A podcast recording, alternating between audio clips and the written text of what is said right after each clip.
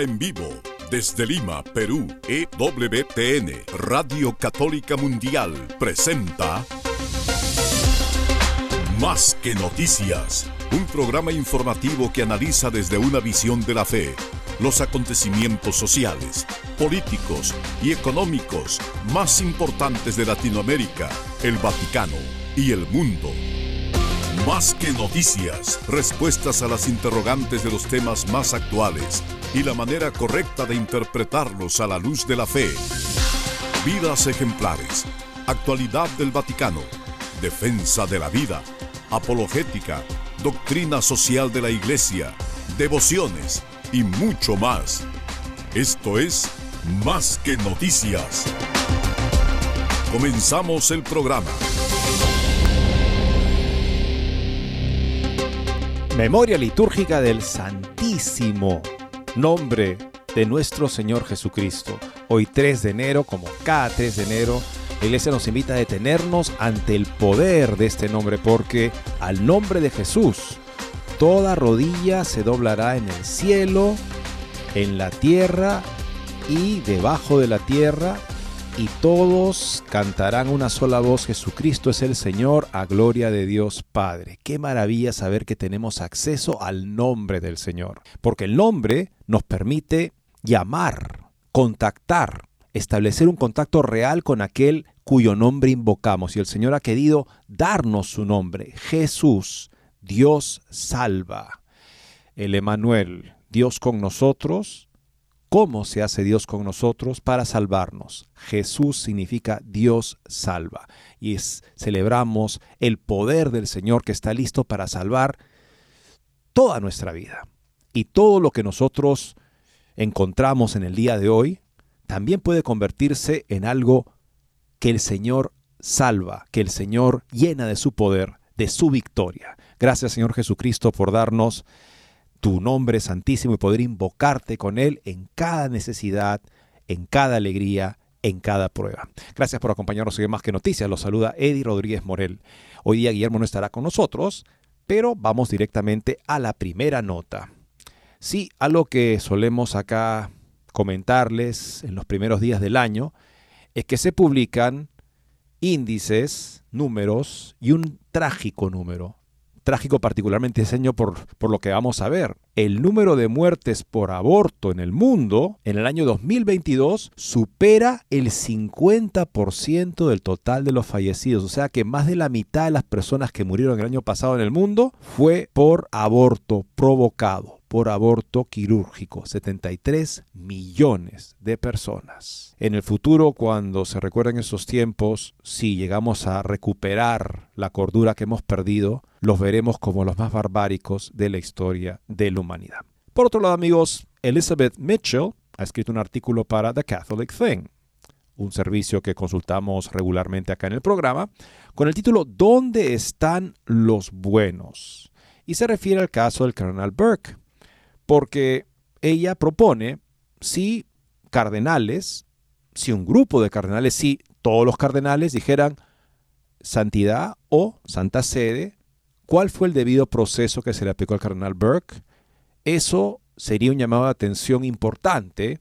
Sobre lo que de otra manera parece ser bueno, el cardenal Burke fue barrido a un lado y nosotros no nos metemos en problemas. Interesante esta nota como una nota de reflexión por supuesto, esto lo vemos como una noticia, no somos cardenales los que estamos aquí, ni yo, ni la mayoría, seguramente nadie que nos está escuchando es un cardenal de la iglesia, pero lo importante siempre cuando vemos esta noticia en la que podríamos ver las faltas de otros, es luego hacer una aplicación personal.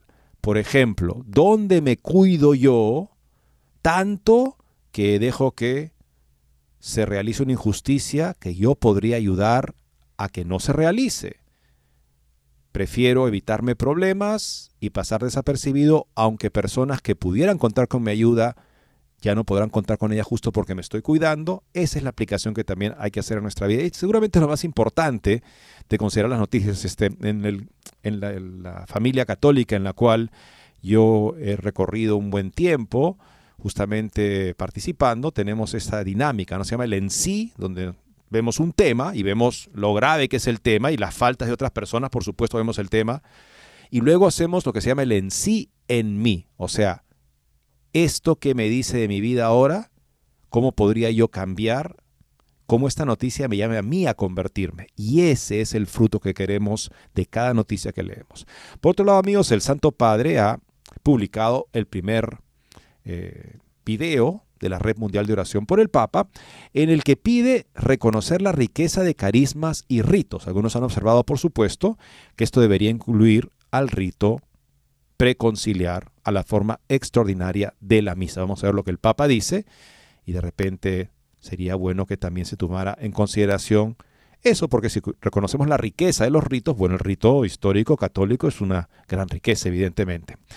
Por otro lado, amigos, tenemos un análisis de Ricardo Caccioli, él es el director de la Brújula Cotidiana, y Estefano Fontana, experto en doctrina social de la Iglesia, con el título Bendición de parejas homosexuales. Los problemas de fiducia súplica. Es un análisis de dos expertos que nos servirán para entender lo que hasta ahora creo que ya hemos entendido con bastante claridad. Ayer les compartíamos la, esta, este comentario del obispo de Moyobamba, que en el Perú, me parece de lo más claro que he visto en dos páginas de papel, dos hojas de papel. Vale mucho la pena leerlo porque nos da, me parece, todas las bases de una manera modélica. O sea, nos plantea el problema, la dificultad, el problema justamente de decir que bendecimos parejas, no uniones.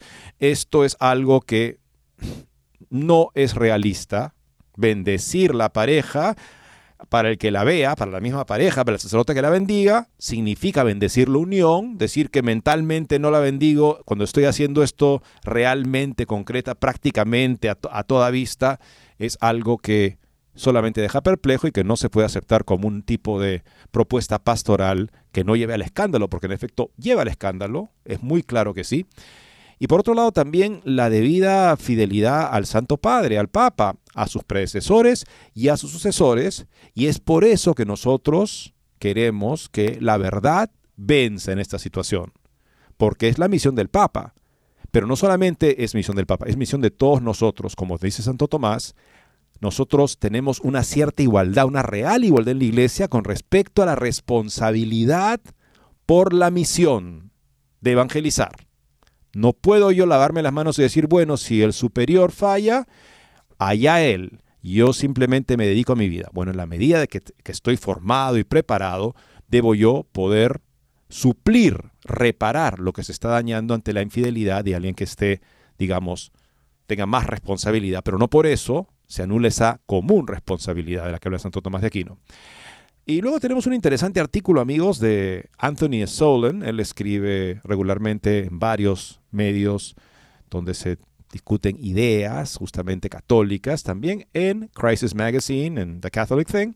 Y ha escrito un interesante artículo, no es bueno que algunas parejas estén solas, o sea, parejas de personas con atracción al mismo sexo, que ellos estén solos, no es bueno.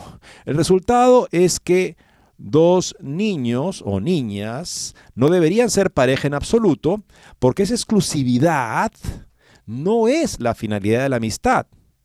De hecho, es un obstáculo para el pleno florecimiento de la amistad. Qué interesante, ¿no? En el caso del varón y la mujer que se complementan también de manera que los abre a la nueva vida, que pueden ellos engendrar, procrear, ahí está bien que ellos justamente tengan esa exclusividad. Pero otro tipo de parejas no deberían tener exclusividad porque es una traba para la misma amistad que se establece entre dos personas. Para que florezca esa amistad debe haber, debe justamente no haber exclusividad. La amistad debe ser abierta, no debe ser algún tipo de, en fin, derecho exclusivo al uno al otro, cuando en efecto no hay la razón por la cual ese derecho exclusivo es requerido en la relación interfecunda del varón y la mujer. Con esto más amigos regresaremos después de una muy breve pausa. No se muevan de EWTN, Radio Católica Mundial. Enseguida regresamos con Más que Noticias.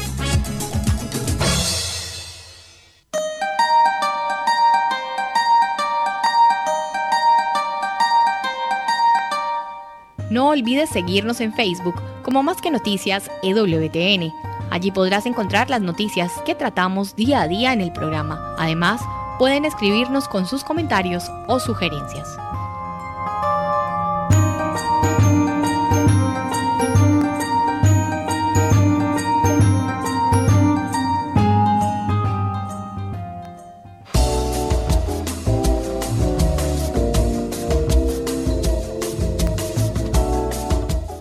Si quieres estar informado de todas las noticias del acontecer de la iglesia y seguir el día a día del Papa Francisco, entra ya a la página web de Así Prensa www.asiprensa.com y podrás estar enterado de todo lo que sucede en la iglesia.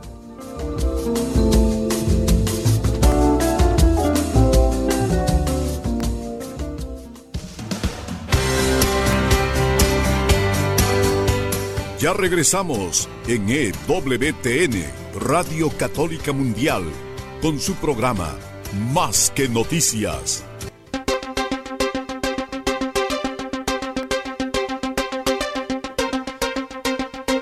Y comenzamos amigos con esta terrible noticia de las peores. Si nos da escalofríos pensar en las víctimas de la Primera Guerra Mundial, de la Segunda Guerra Mundial, de las purgas de Stalin, de la revolución cultural china. Se estiman 50 millones de muertos bajo el régimen de Mao Zedong. Pues esta noticia debería darnos el doble de escalofríos. Porque estamos hablando de una cantidad de muertos en un año que supera lo que Mao Zedong hizo durante todo su gobierno. Décadas que estuvo en el gobierno, murieron 50 millones de personas bajo su régimen. O sea, él tiene el récord, no obstante, su retrato esté en los billetes de la moneda china, el yuan. En todos los billetes está la imagen de Mao Zedong, el más grande genocida de su propio pueblo. Pero tenemos todos una responsabilidad compartida por este genocidio, en la medida que no estamos haciendo lo mejor en la oración, y también en la acción que está a la mano para poder contrarrestar y salvar vida por vida de esta masacre, de este genocidio en curso cada año.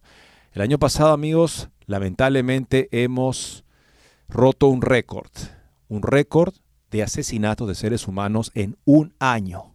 73 millones de abortos provocados en todo el mundo según datos estadísticos compilados por Worldometers, convirtiéndose así en la primera causa de muerte. El 52% de un total de 140 millones de fallecidos el año pasado, superando a la suma del resto de causas. O sea, todos los que mueren y todo lo que se busca hacer para evitar que la gente muera por cáncer, por fumar, por tantos, en fin, comportamientos que pueden ser este, mejorados. Y sin embargo, no importa desde esta visión progresista del bienestar que más de la mitad sean víctimas por una única causa, el aborto procurado. Más seres humanos murieron en abortos que por cualquier otra causa de muerte en 2022.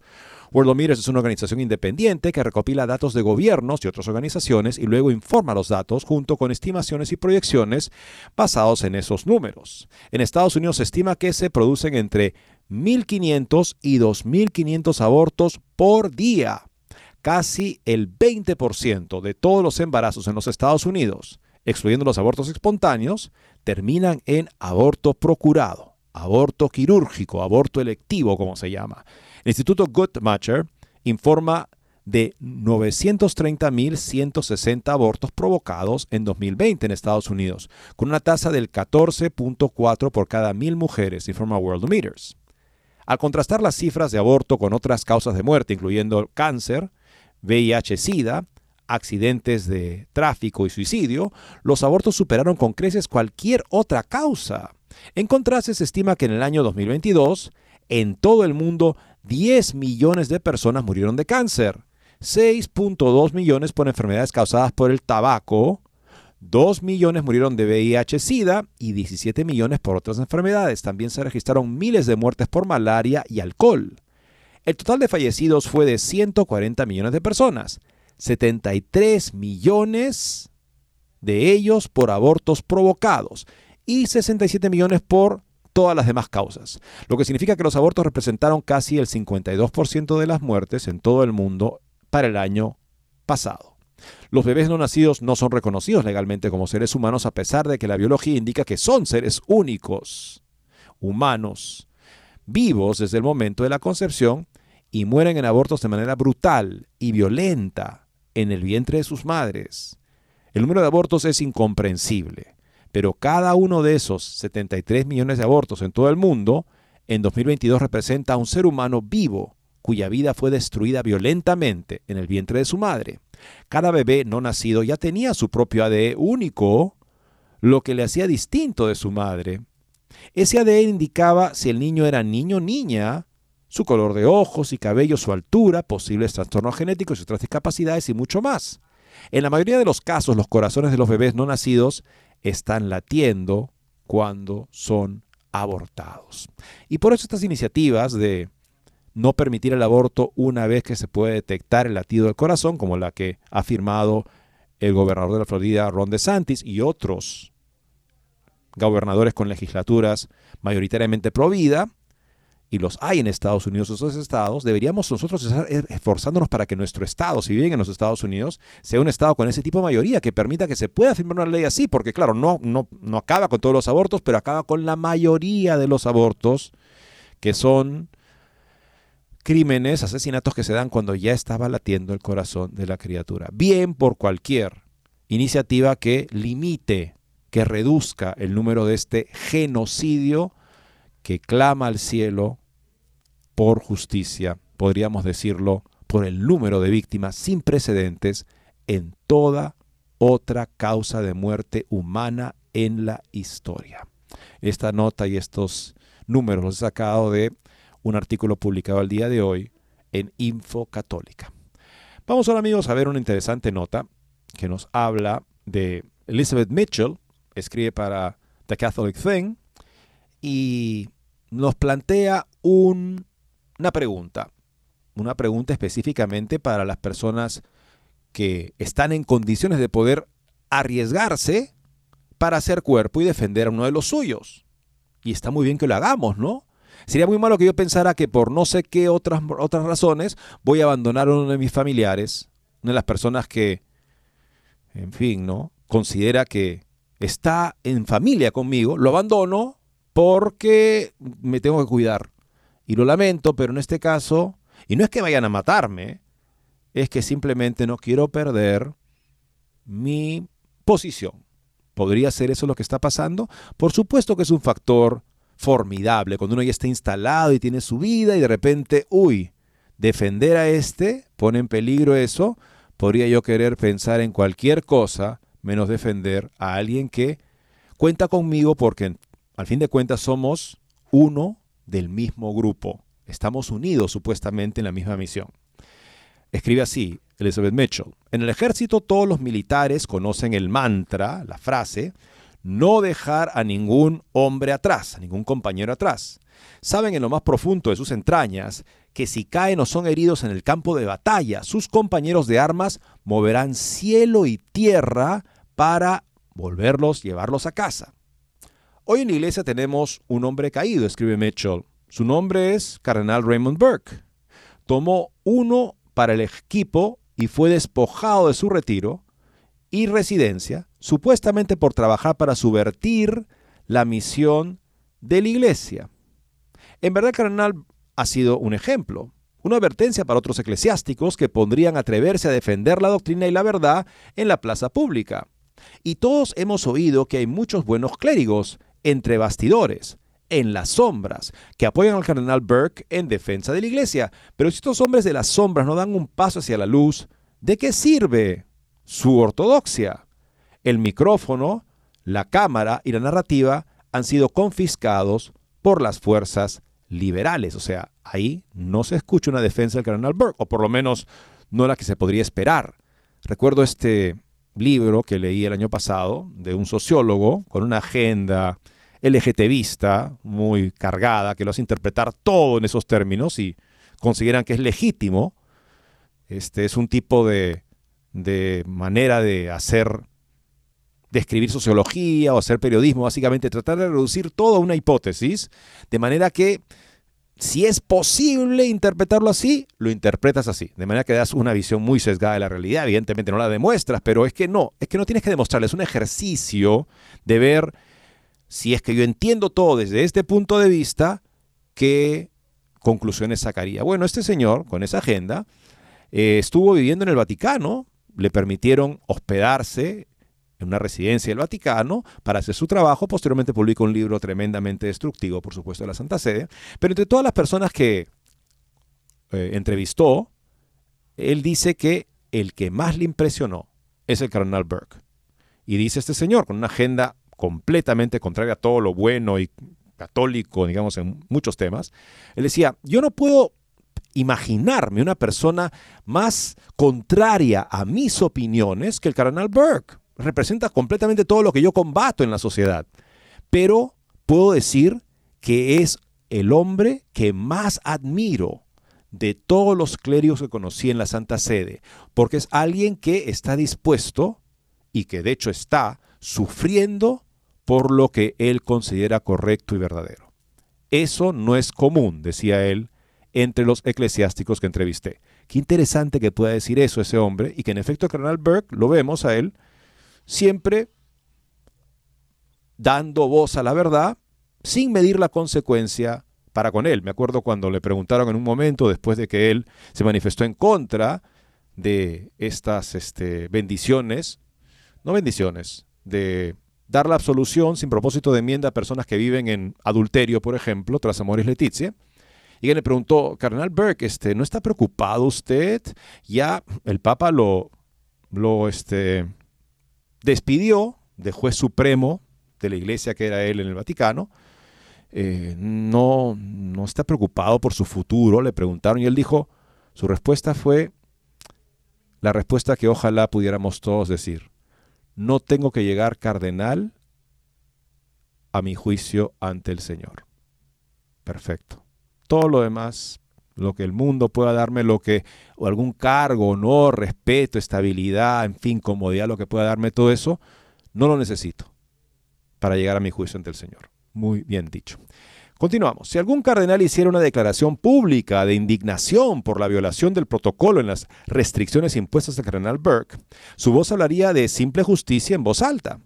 Si un espectador se hubiera atrevido a proclamar que el emperador estaba desnudo, todos los que estaban al margen podrían haber expresado su acuerdo interior en voz alta. Pero esperamos y nos preguntamos, ¿dónde están los buenos?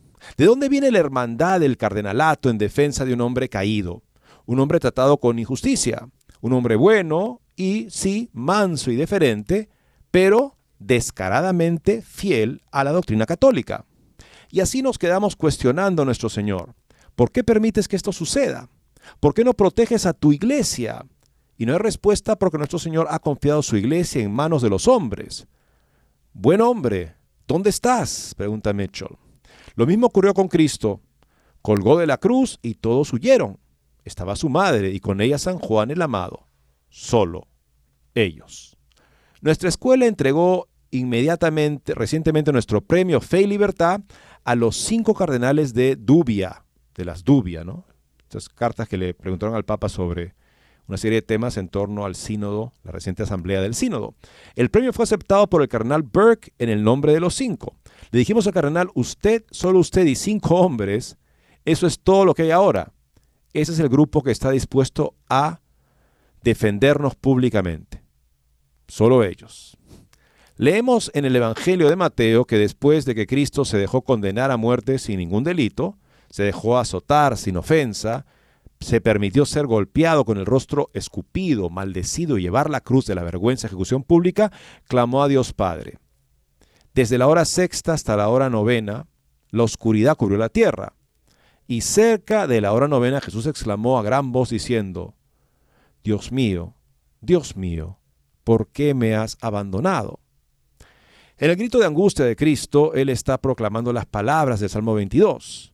Como un hipervínculo a todo el Salmo, sus palabras proclaman plenamente una oración no de desesperación, sino de total confianza y abandono en la cruz. Es muy importante, esas palabras no son palabras de desesperación, porque todo judío, bien educado, que se formaba en base a los salmos y a los textos del Antiguo Testamento, al escuchar esa frase, él pensaría en todo el salmo. Nosotros hoy en día nos quedamos en esa frase porque no tenemos tan buena memoria y no hemos sido educados de esa manera para conocer los salmos de memoria. Pero ellos, escuchando esa primera frase, entendían que es un salmo de confianza en medio de la prueba. Eso es el Salmo 22. Unas líneas más allá del grito del abandono, ese salmo afirma que a pesar del aparente triunfo del mal, Dios está entronizado y nos librará de las tinieblas.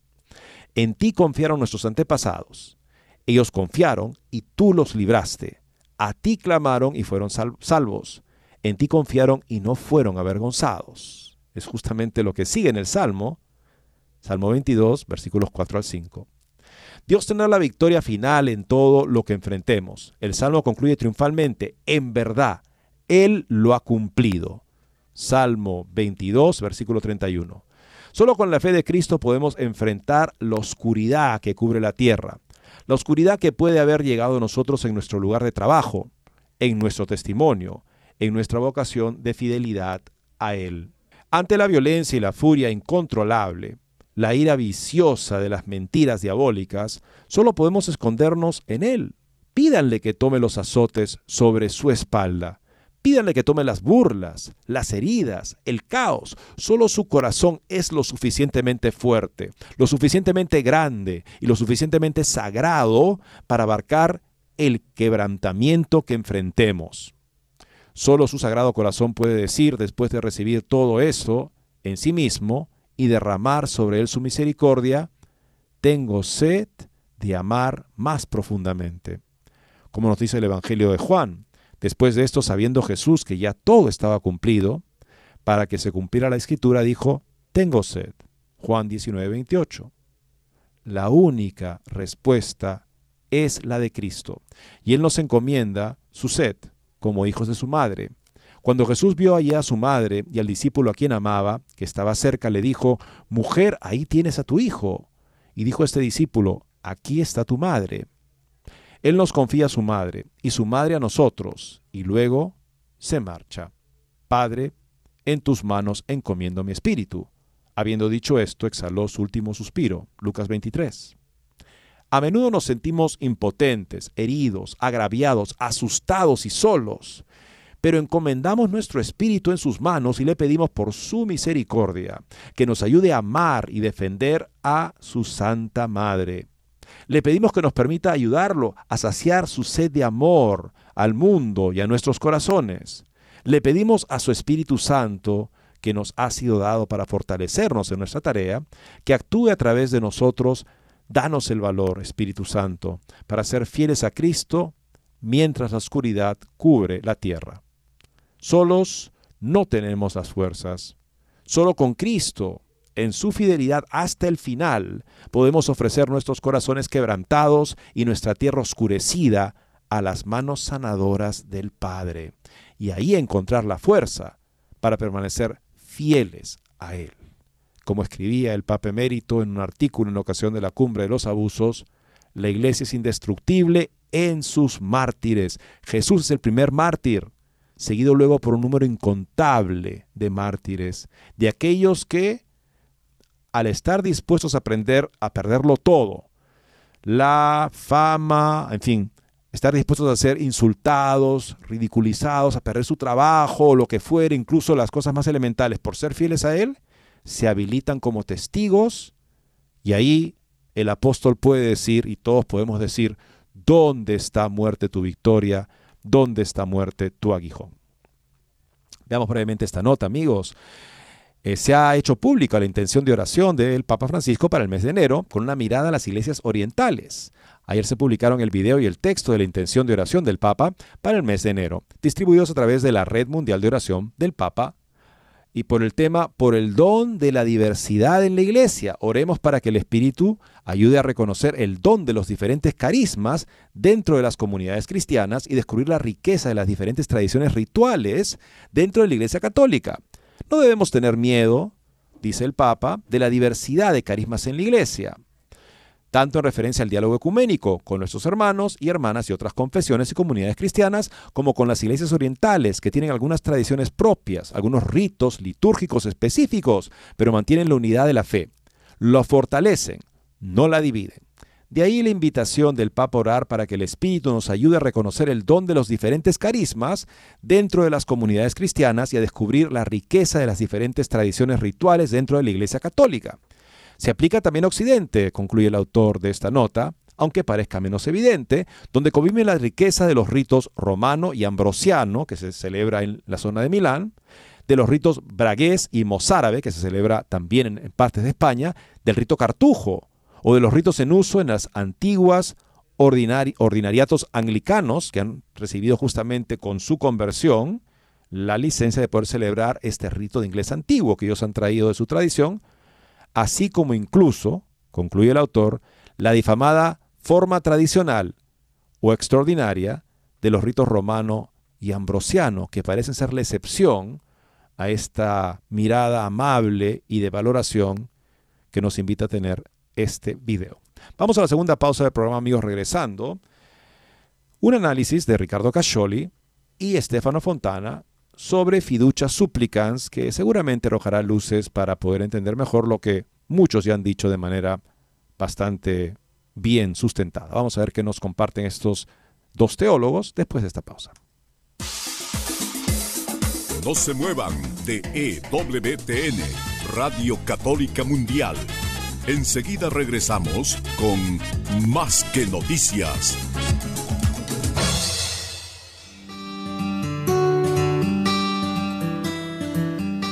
En la página web de EWTN podrás encontrar los programas de EWTN Radio y Televisión. Solo tienes que descargar los podcasts y así encontrarás tus programas preferidos. Recuerda en www.ewtn.com.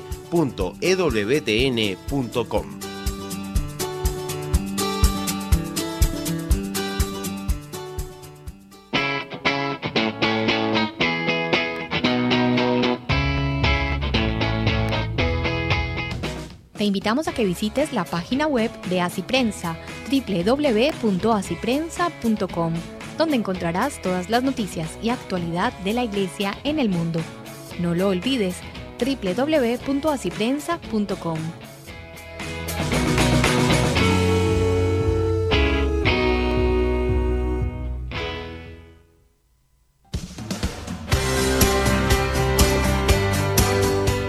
Ya regresamos en EWTN, Radio Católica Mundial, con su programa Más que Noticias. Para comunicarse en vivo con Más que Noticias, nos pueden llamar desde Estados Unidos al teléfono gratuito 1-866-398-6377 y desde cualquier parte del mundo al 205-271-2976.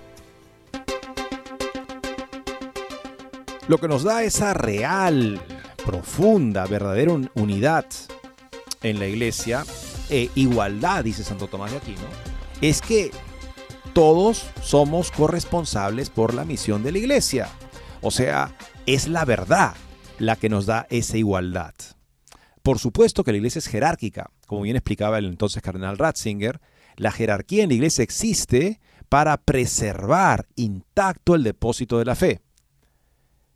Esa es la razón de ser de la jerarquía.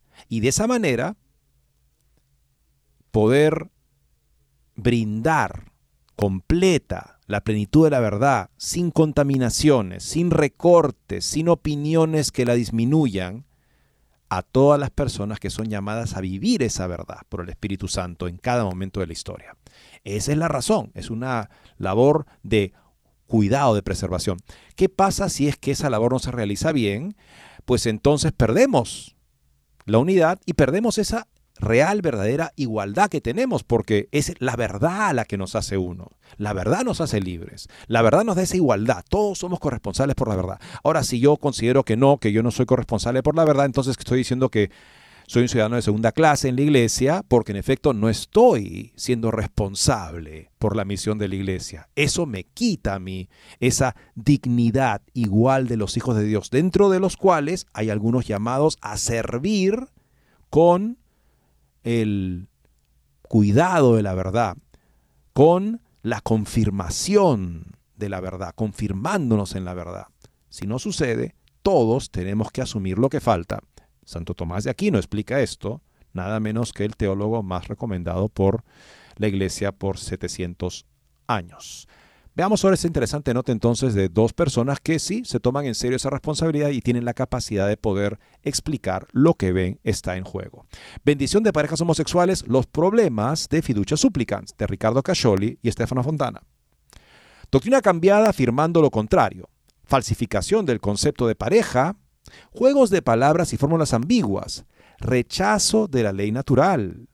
La brújula cotidiana y el observatorio Van Tuan, Cardenal Van Tuan de Doctrina Social de la Iglesia, proponen una visión sintética del documento vaticano que está dividiendo a la Iglesia la Brújula Cotidiana y el Observatorio Cardenal Bantuan proponen en estas líneas una valoración global de la Declaración Fiducia Supplicans. Hemos dejado pasar algún tiempo desde su publicación para favorecer una reflexión precisa y completa. En efecto, la declaración plantea muchas cuestiones graves que deben abordarse por separado, pero también y sobre todo en un marco unificado.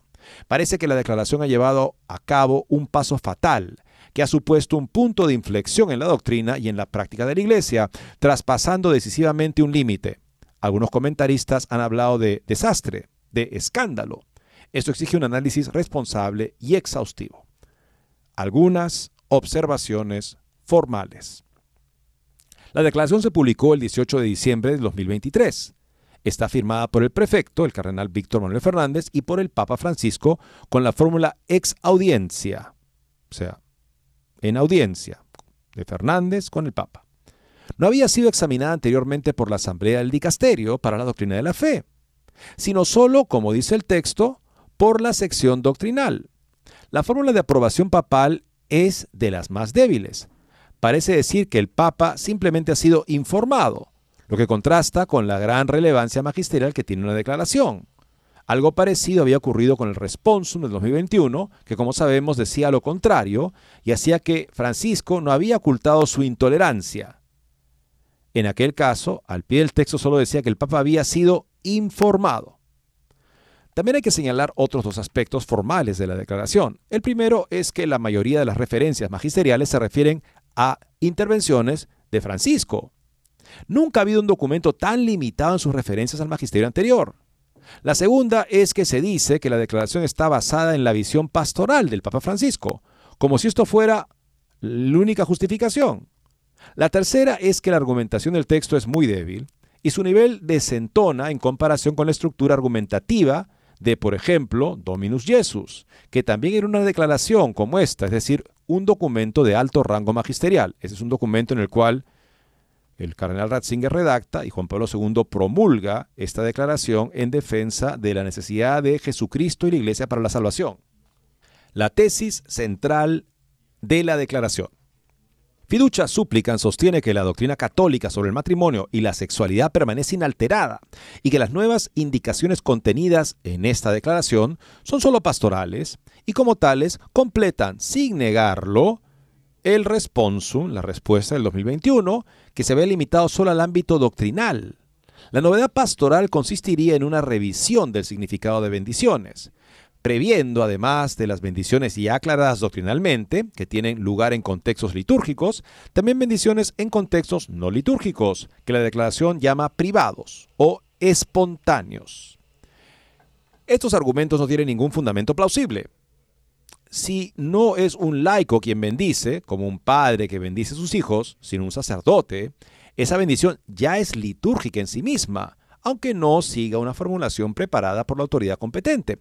Es litúrgica en sustancia porque le da, la da un sacerdote y por tanto implica a la iglesia.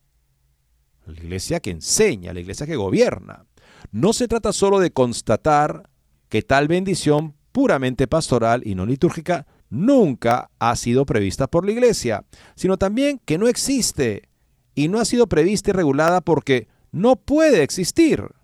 Con lo cual se desmorona otro aspecto de lo que afirma la declaración, a saber, que la bendición no es una aprobación de la situación vital de la pareja bendecida, sino solo una invocación de la ayuda de Dios para que dé a la pareja la fuerza necesaria para desarrollar los aspectos positivos de su relación, como cuidarse mutuamente y ayudarse en las dificultades de la vida. Esta perspectiva se cae por dos razones relacionadas con lo que hemos visto más arriba. La primera es que el contexto ya litúrgico es el contexto ya litúrgico, dada la presencia del sacerdote. No permite bendecir una realidad pública en grave conflicto con la ley de Dios. La segunda es que esos aspectos positivos, si los hay, están dentro de una relación de pareja donde existe una violenta instrumentalización mutua, aunque consentida, que la disfigura si los dos se instrumentalizan mutuamente. ¿Cómo pueden ayudarse? O sea, la relación en la que ambos se degradan justamente en un acto, un simulacro de acto conyugal, que incluye, bueno, una serie de actos que imitan lo que hace el varón y la mujer unidos en matrimonio, todo eso es ya, como dice acá los autores, una instrumentalización violenta de actos que tienen un fin natural bastante claro y que fuera de ese, de ese, de ese, de ese orden, justamente natural, son una instrumentalización violenta de los órganos genitales, de, en fin, ese tipo de acciones que son propias del matrimonio. Siguiente sección sobre la pareja. La bendición es un sacramental y como tal requiere por parte de quien la recibe una disposición adecuada mediante el arrepentimiento y la voluntad de salir de un determinado estado de vida que se opone al Evangelio. En estas condiciones la bendición puede darse también a la persona individual que se encuentra en estado de pecado. En ese sentido, si la bendición, sí, la bendición es una apertura a la voluntad de Dios y una petición de su ayuda para confirmar y fortalecer el arrepentimiento y la decisión de cambiar de vida. Pero no es así cuando la bendición se da a una pareja irregular, sea heterosexual u homosexual. En este caso se reconoce, confirma y justifica la situación de vida de las personas implicadas. Si se les bendice como pareja, se reconoce que eso es una pareja, aunque no lo sea, porque se trata de dos individuos que se utilizan mutuamente para sus intereses particulares. Muy bien planteado esto me parece, ¿no? Si tú estás arrepentido y eres un pecador, incluso todavía estás en pecado, pero estás pidiendo la ayuda de Dios, vas solo a que te bendigan, para que Dios te dé la gracia. Pero si vienes con tu pareja, no estás queriendo superar ese estado. Estás diciendo, esto es mi vida, esa es nuestra vida, bendícenos Padre, porque vamos a pecar. Algo muy diferente de si yo voy al sacerdote como individuo diciendo, Padre, estoy en el pecado, bendígame para que Dios me ayude y ya veré qué hago, ¿no? Pero cuando vienen los dos juntos, pues es otra es otra cosa la que se está pidiendo que se bendiga. No el deseo de mejorar, sino la pareja, según, según fiducia súplicas, se puede bendecir la pareja, no la unión. Bueno, eso es un ejercicio mental que no se refleja en lo que sucede, de hecho, lo visible, lo que escandaliza a los que lo reciben, al que le imparte, a la comunidad y al mundo en general, como hemos visto en tantas interpretaciones que ya lo consideran una validación de la relación homosexual camino al, camino al matrimonio. Esto se aplica no solo a, la pareja del mismo sexo, sino también a la convivencia de hecho entre un hombre y una mujer. A diferencia del caso anterior, la complementariedad parece existir, pero no es así porque ninguno de los dos responde a una vocación con sus respectivos deberes indisponibles, sino solo a su alianza individual. Bendecir una pareja que no es pareja es confirmar lo falso. Además, si los dos reciben la bendición como pareja, es evidente que no tienen intención de separarse, porque la piden como pareja. No hay arrepentimiento ni voluntad de cambiar de vida y por tanto faltan las condiciones para la bendición. Se puede volver a decir que no se bendicen los aspectos violentos o contra natura de su relación, sino solo los positivos a partir de los cuales volver a empezar. Pero como se ha explicado más arriba, esos aspectos positivos quedan deformados por la cualidad negativa de la relación de pareja porque pueden existir en los individuos, pero no en la pareja. Eso, venir como pareja es muy diferente a venir como individuo. Vengo como pareja, esto justamente se quiere que se confirme que somos pareja, cuando en efecto no lo somos. Una pastoral que cambia la doctrina. Siguiente apartado. Como hemos visto, Fiducia Supplicans confirma la doctrina habitual sobre las bendiciones de las parejas irregulares, pero luego inventa una nueva bendición que es solo pastoral. Este ámbito neutro, es decir, la bendición solo pastoral, no existe, porque como hemos visto, toda bendición es pública y litúrgica por su propia naturaleza, ya que es impartida por un sacerdote. En cambio, si se quiere mantener esta independencia, entonces es como considerar posible una bendición que no tenga en cuenta las exigencias doctrinales. La supuesta neutralidad de la pastoral, que no debería afectar a la doctrina, se transforma así en una exigencia de una nueva doctrina.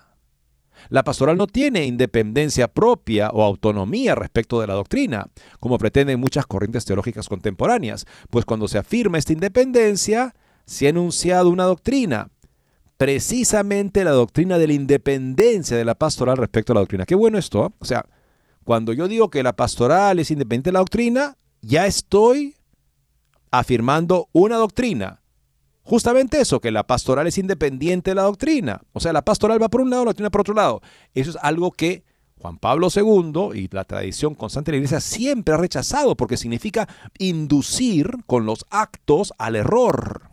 Si yo bendigo esta pareja de personas que viven en una relación inmoral, yo estoy diciendo que se puede bendecir ese tipo de parejas, pero no uniones. Empieza todo un juego de palabras para decir que no está pasando lo que es evidente que está pasando.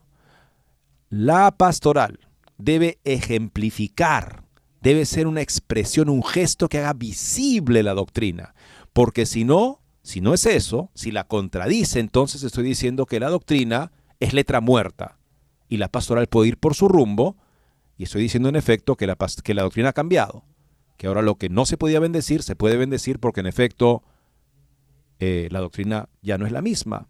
Es lo que está diciendo aquí el autor justamente, ¿no? La pastoral debe ejemplificar, debe ser un gesto de la doctrina, si no, es una licencia para pecar, como en este caso, lamentablemente. La praxis no se sostiene sin la teoría, ni puede ser la creadora de la teoría. Cuando expresa esta afirmación, lo hace teóricamente. Así la solución pastoral no puede seguir siendo meramente pastoral, sino que, puesto que niega la doctrina, a pesar de las afirmaciones contrarias que en este punto resultan instrumentales, se entiende a sí misma como no dependiente de la doctrina, es decir, capaz de cambiar la doctrina misma. Este es un resultado inevitable. Las buenas bendiciones, las nuevas bendiciones que se consideran solo pastorales, son también doctrinales, tanto porque niegan su propia dimensión doctrinal al expresar una nueva doctrina, como porque implícitamente piden una reformulación de la doctrina. Una nueva doctrina ya está implícitamente contenida en ellas. Más aún, quienes las proponen ya tienen en mente la nueva doctrina, que pretenden, sin embargo, perseguir por medios pastorales, es decir, por medios indirectamente doctrinales y no directamente doctrinales. Esto no es nada nuevo, dado que a partir de Amores Letizie y hemos tenido importantes anticipos de la tendencia a ser de las exigencias pastorales ocasiones para convertir las circunstancias en excepciones y así impulsar procesos de renovación doctrinal, entre comillas, aún negándolo, mientras afirma que las doctrinas anteriores permanecen confirmadas. Se afirma una cosa, se hace otra cosa. Siguiente apartado, los astutos sofismas de magisterio, o sea, sofisma quiere decir un falso argumento. Con las observaciones que acabamos de ver, hemos tocado el tema de las artimañas de la declaración fiducia supplicans que pretende decir sin decir y por tanto es engañosa. Sin embargo, el discurso debe extenderse a todo el pontificado actual, en el que los juegos de palabras y el uso de un lenguaje que no es teológico sino de cháchara social, se ha puesto de manifiesto en muchas ocasiones. En este ámbito, la exhortación a Moris Letizie es el texto más representativo, aunque ni muchísimo menos el único. Las preguntas sin respuesta que transmiten un mensaje no expresado, los periodos fijados en sí, pero, que insinúan excepciones a la norma, la ambigüedad de muchas expresiones, por ejemplo, la Eucaristía no es un premio para los perfectos, sino un remedio generoso y un alimento para los débiles, las frases que exageran sus componentes forzando violentamente la realidad y proponiendo supretiziamente una visión preconcebida, las imágenes coloristas e hiperbólicas, como las piedras muertas que hay que arrojar a los demás respecto a la doctrina, etcétera, etcétera. Intentemos dar algunos ejemplos con respecto a la fiducia supplicans. Tomemos esta frase. No debe establecerse como condición previa para conferirla, la bendición, un análisis moral exhaustivo. No se les debe exigir una perfección moral previa. Cuando un sacerdote imparte una bendición, no pide ninguna perfección moral. La bendición también se imparte a los pecadores. La retórica tendenciosa de fiducia supplicans pretende transmitir la idea de que no conceder bendiciones a parejas irregulares sería como exigir perfección moral. Pero se trata de una evidente distorsión ideológica de la realidad. Otro ejemplo. En situaciones moralmente inaceptables, desde un punto de vista objetivo, la caridad pastoral nos exige no tratar sin más como pecadores a otras personas cuya culpa o responsabilidad puede estar atenuada por diversos factores que afectan a la imputabilidad subjetiva del pecado. Así como también en contextos similares de Amoris Letizie, las cosas se confunden. Al prohibir la bendición de parejas irregulares, no se está pronunciando sobre la responsabilidad subjetiva de las personas implicadas, sino sobre la oposición objetiva y pública de esa relación a los designios de Dios inscritos en la creación y plenamente revelados por Cristo Señor. La frase es, por tanto, sofística. Esto es muy interesante, ¿no? Sea, no estoy yo diciendo sobre su culpabilidad subjetiva, eso juzga a Dios. Pero digo, objetivamente esta acción se contradice el designio de Dios y por lo tanto no puede ser bendecida. Eso es lo que no se bendice, porque objetivamente es contraria al designio de Dios. La responsabilidad subjetiva, Dios entrará ahí, pero yo no puedo bendecir a lo que objetivamente contradice el designio de Dios. Un punto que hace este artículo. Hay también una serie de afirmaciones centradas en las actitudes de razón y condena, invitándonos a no perder la caridad pastoral, que debe atravesar todas nuestras decisiones y actitudes y evitar ser jueces que solo niegan, rechazan, excluyen. Dios nunca rechaza a quien se le acerca. También aquí estamos en presencia de forzamientos y extremos retóricos. No bendecir a las parejas irregulares no significa rechazarlas, sino cogerlas en la verdad, que es la primera forma de respeto que se les debe. Si no te bendigo, no es que te estoy rechazando. Te estoy acogiendo con la verdad, invitándote a la conversión. Eso no es rechazo. Es como nos acoge el Señor Jesucristo, llamándonos a la conversión. Un último ejemplo se refiere al uso de un documento eclesial de la palabra pareja aplicado a una situación con respecto a la cual el magisterio anterior nunca utilizó esa palabra porque esa realidad, tanto desde el punto de vista natural como revelado, no es una pareja. En este caso el engaño es definitivamente grave porque ya contiene una valoración positiva de la relación irregular que al utilizar este término es percibida por el lector como regular. Hay que recordar que muchas de las frases anteriores proceden directamente de discursos del Papa Francisco. El desarrollo general de su magisterio exigía aplicarse a través de fiducia supplicans. En ella se concentran algunos resultados perturbadores del nuevo paradigma. Nuevo paradigma, interesante frase o sea, una frase que es tomada de la historia de las diferentes teorías científicas, se usa para decir que es necesario adoptar un nuevo planteamiento con respecto a cómo la gente vive hoy en día, y se dice que solamente es pastoral este paradigma y ya no es doctrinal, cuando paradigma, según el término, lo que significa, siempre implica un cambio en los conceptos, un cambio en la doctrina científica en este caso aplicado a un cambio pastoral, se dice solamente, pero que implica ya por negarse en el gesto la doctrina, un cambio de doctrina en base a este tipo de recursos, de no ser jueces, de no ser rígidos, no rechazar, como si el llamado a la conversión fue un rechazo, cuando el Señor en Lucas, al final del Evangelio de Lucas, nos envía a predicar la conversión para el perdón de los pecados. Así el Señor quiere acoger a toda la humanidad. Bien amigos, hemos llegado al final del programa de hoy. Gracias por haber estado con nosotros. Hasta las 12 del mediodía, hora de Miami, el día de mañana. Espero nos puedan acompañar.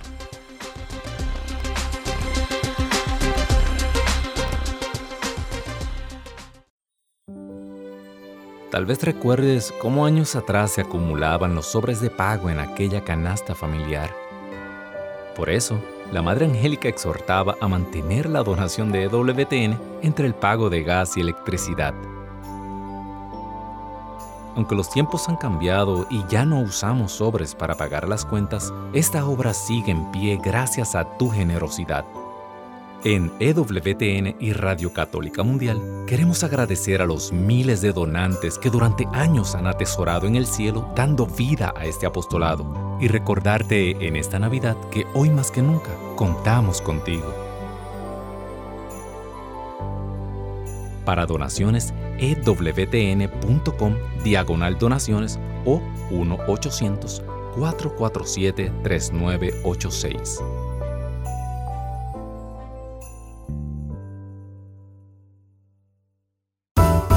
EWTN